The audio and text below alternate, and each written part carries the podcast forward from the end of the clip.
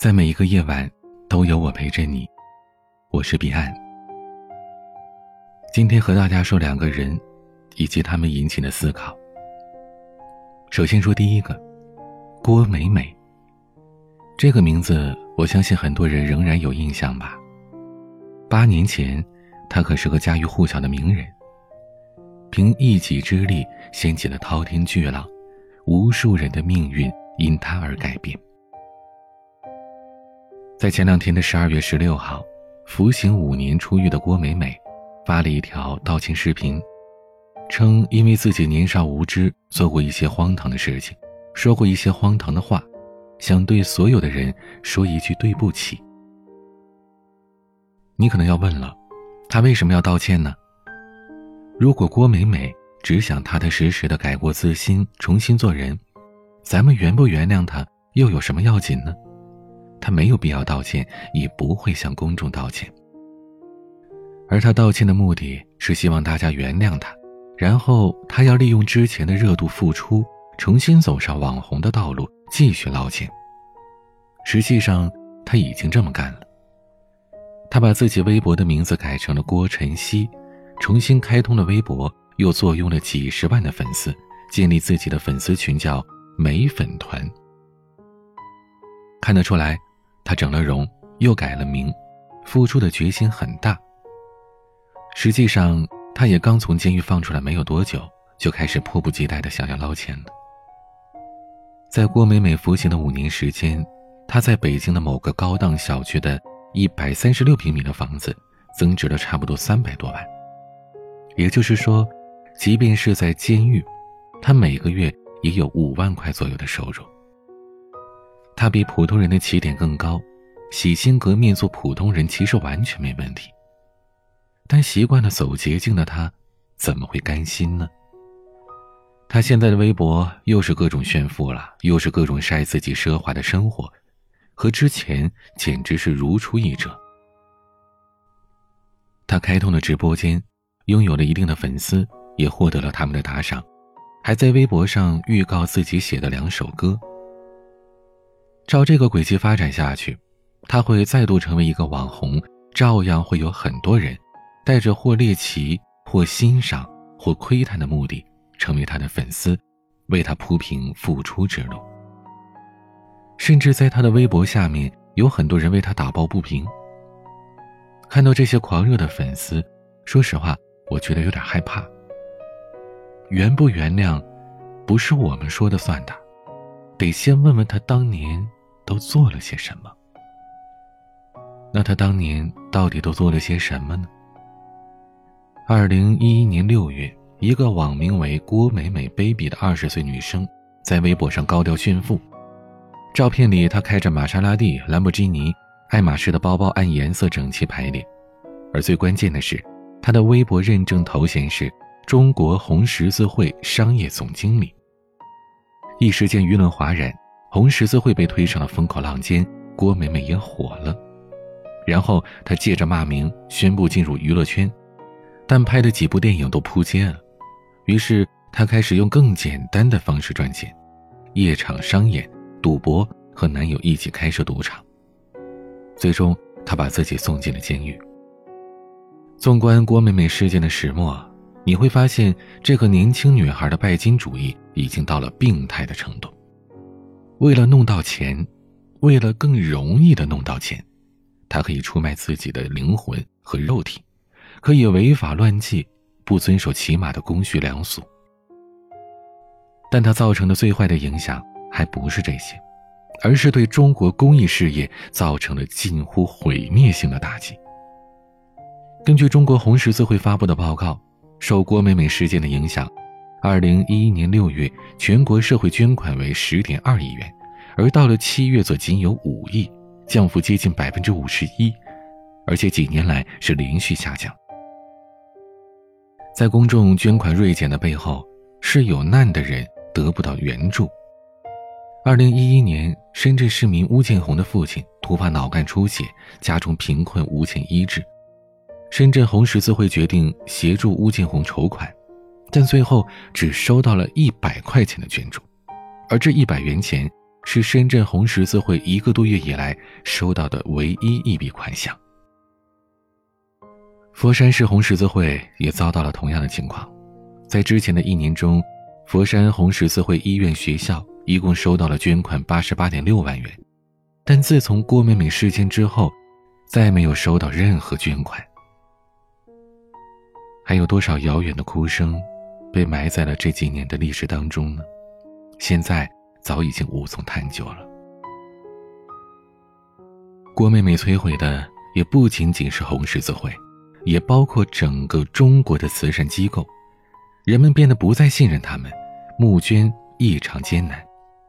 但实际上，郭美美和红十字会没有任何关系，她却要炫富，要因为一己私利把这些机构拉下水，对整个行业，甚至整个社会都造成了不可逆转的伤害。郭美美真正伤害的是那些实实在在需要救助的人。他们只能在孤独无助当中慢慢变得绝望。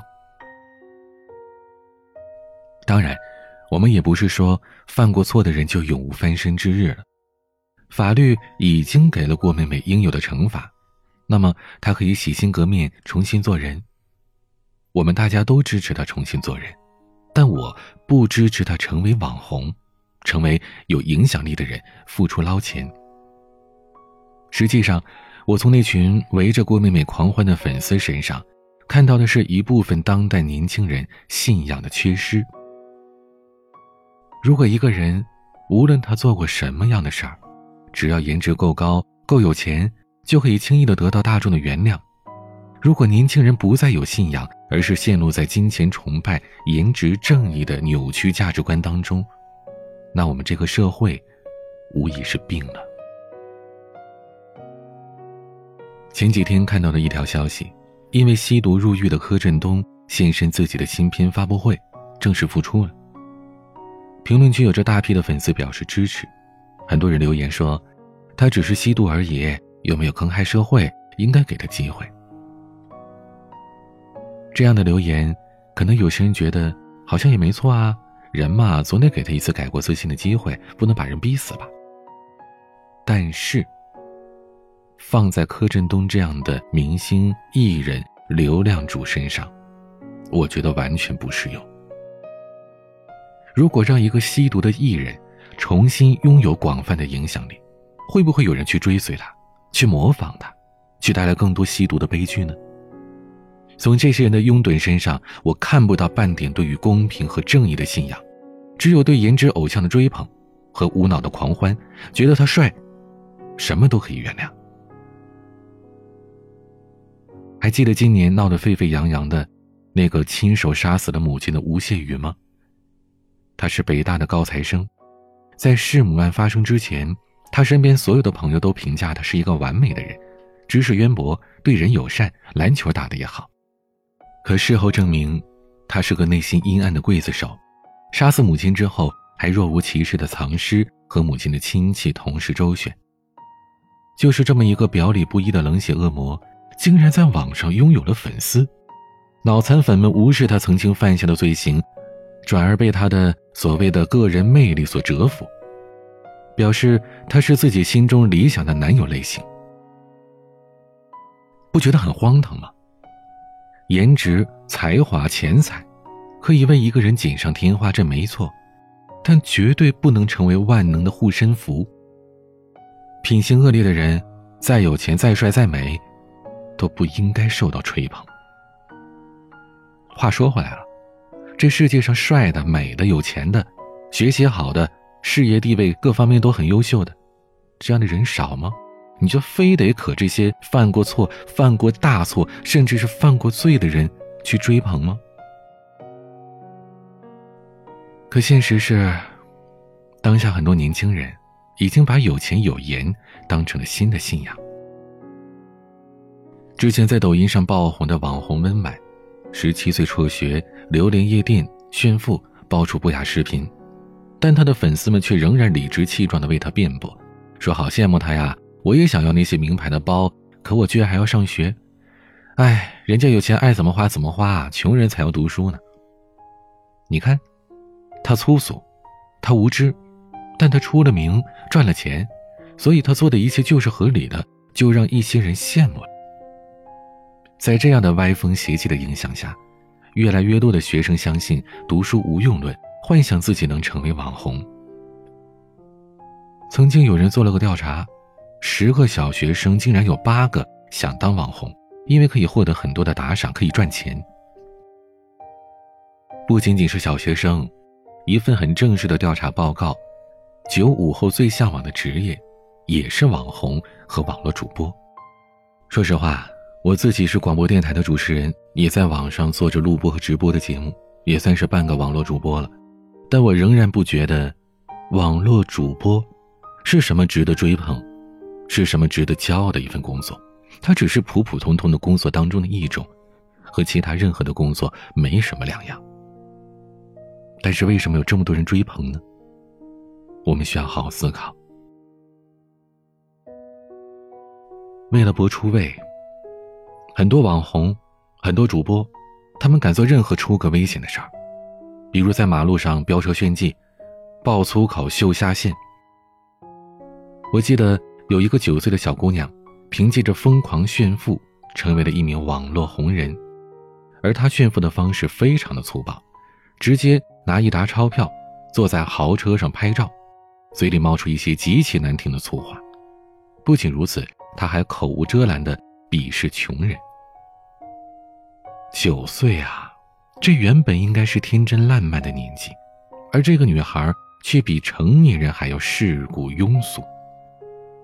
如果这算是一种成功，那不能不让人感到悲哀。当拜金主义在网络横行，舆论被毫无下限的人掌握，到处充斥着金钱欲望，那些踏实生活的人，会不会心灰意冷，进而怀疑自己，怀疑一切呢？久而久之，就像是在能见度一百米以下的世界里，我们会丧失了想见到太阳的热切期盼，任由黑暗席卷整个大地。这是信仰缺失的最可怕之处。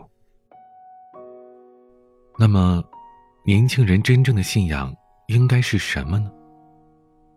我先说一个国外的故事吧。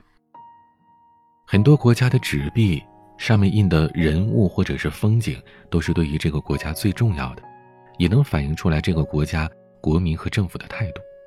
那么，在日元，也就是日本的纸币上。他们印的大部分都是什么呢？是教育家、科学家，还有作家。老板的一万日元的面额上是福泽谕吉的头像。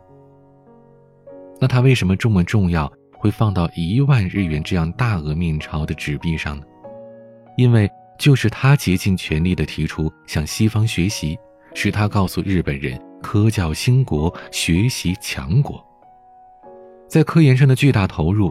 换来的是二十五个诺贝尔奖，其中二十二个是自然科学奖，这超过了德国、英国、法国，让日本成为了仅次于美国的第二大诺奖大户，所以这也让日本曾经一度成为世界第二强国。在日本现行的货币当中，还有女作家通口一叶、细菌学家野口诗英等等，他们都是为了自己的事业献出了生命的人。日本把这些人印在纸币上，就是向国民传递着这样的一种价值观：一个国家重视的应该是教育、民族气节、科技文化，还有精神。当今的中国也是一样，在我们国内也有我们年轻人信仰的榜样。有一个九五后年轻人叫曹原，可能有些朋友听过他的事迹，他打破了困扰世界。一百零七年的超导体魔咒，荣登世界顶级学术期刊《自然》杂志年度十大科学家之首。在他之前，有学者发现了超导体，因此获得了诺贝尔奖，但苦于传输条件严苛，因此一直无法落地。而曹原的研究成果完美的解决了这个问题，让超导体得到了初步的商业化应用。还有一个姑娘叫谭芳林，在初中三年级的时候，就凭借着课题斐波那契数列与倍组数估计，在第三十三届上海市青少年科技创新比赛当中获得了一等奖。今年十月底，谭方林受邀参加了第二届世界顶尖科学家论坛，参会者都是全球科学界的顶尖人物，谭方林是其中年龄最小的一位。知道他多大吗？十五岁。看到这些年轻的朝气勃勃的面孔，我脑中回荡的始终是“少年智则国智，少年富则国富，少年强则国强”。是他们，让世界看到了不一样的中国少年的精神风貌。曹原的研究成果发表之后，瞬间震撼了世界，全球科学家都为之兴奋。一位哥伦比亚教授激动地说。曹原为我们打开了新世界的大门。一位加拿大的著名教授指明要拜访谭芳林这个中国女孩，教授激动地说：“这个问题我一直苦苦钻研了五年都没有弄出头绪，竟然让一个中国小女孩给破解了，这简直太不可思议了！”看到他们的成就，听到这些外国专家学者科学家由衷的赞叹之语，我想。每一个中国人都会为之自豪。将来，等我以后有孩子了，我一定会把这些故事讲给他听。我要告诉他，这些人才是值得他追随的榜样，这才是他应该坚持的信仰，而不是那些毁三观的网红和明星。也许这些人不能像那些网红明星一样日进斗金，没有名牌傍身，没有铺天盖地的流量和关注。但他们找到了自己毕生的追求，推动了人类和历史的进步。人民日报副总编卢新宁曾经在北大做过一篇演讲，其中有一段话让我印象非常深刻。他说：“我唯一害怕的是你们已经不相信了，不相信规则能战胜潜规则，不相信学场有别于官场。”不相信学术不等于权术，不相信风骨远胜于媚骨。你们或许不相信了，因为追求阶层的越来越多，追求真理的越来越少，讲待遇的越来越多，讲理想的越来越少，大官越来越多，大师越来越少。我想说的是，在这个怀疑的时代。我们依然需要信仰，哪怕外界的噪音再大，哪怕目之所及都是沉沉的黑暗，我们也要坚定的倾听自己内心的声音，向着光明的地方而去。信仰的力量会像星光点亮旷野一样，点亮世道人心。而我们要做的，是追寻那一点星光。终有一日，星光会连缀成灿烂的银河。希望年轻人有信仰，只有这样，民族才有力量。欢迎在本期节目下方评论区留言，说出你的感想。欢迎关注微博、抖音，搜索 DJ 彼岸。你也可以添加我的私人微信号，向我倾诉任何的生活当中的困惑。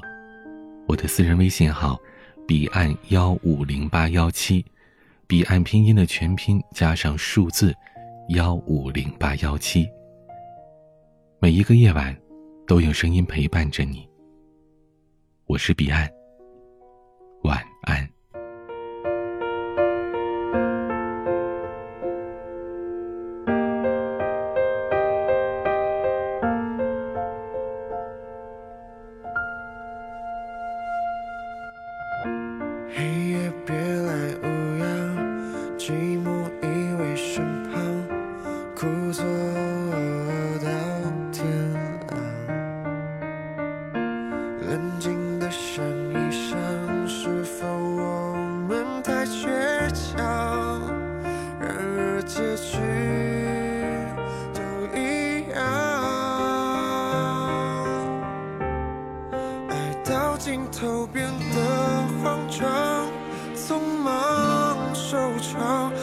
后才明白，原来放手也算一种原谅。